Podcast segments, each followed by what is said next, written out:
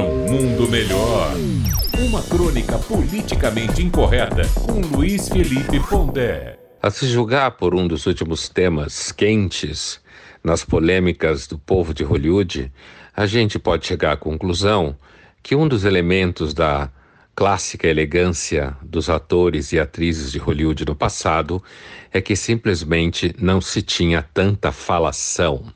Além das opiniões políticas normalmente cheias de clichês e cheias de preocupação em se soar as pessoas mais lindas do mundo, a polêmica ao redor dos banhos entre as estrelas de Hollywood atual marca bem o caráter um tanto abobado que impera naquele meio. Se deve se tomar banho, quantas vezes se deve tomar banho por semana, se é necessário dar banho nas crianças ou não, ou se as crianças devem permanecer sujas para ficar perto da natureza.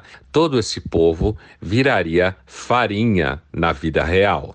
Mas a elegância que a gente percebia nas antigas estrelas com certeza tem a ver com o fato de que elas viviam uma vida mais reclusa.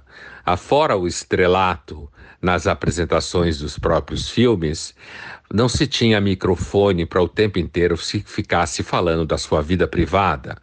O resultado é que muita dessa gente acaba achando interessante colocar em público seus hábitos higiênicos.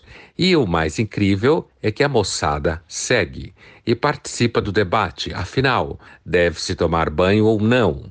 Evidente que isso depende da cultura a qual você pertence. Existem povos que tomam mais banho do que outros. Agora, em Hollywood, como tudo mais, isso vira uma brincadeira de gente ridícula. E agora, porca. Luiz Felipe Pondé, de São Paulo, para a Rádio Metrópole.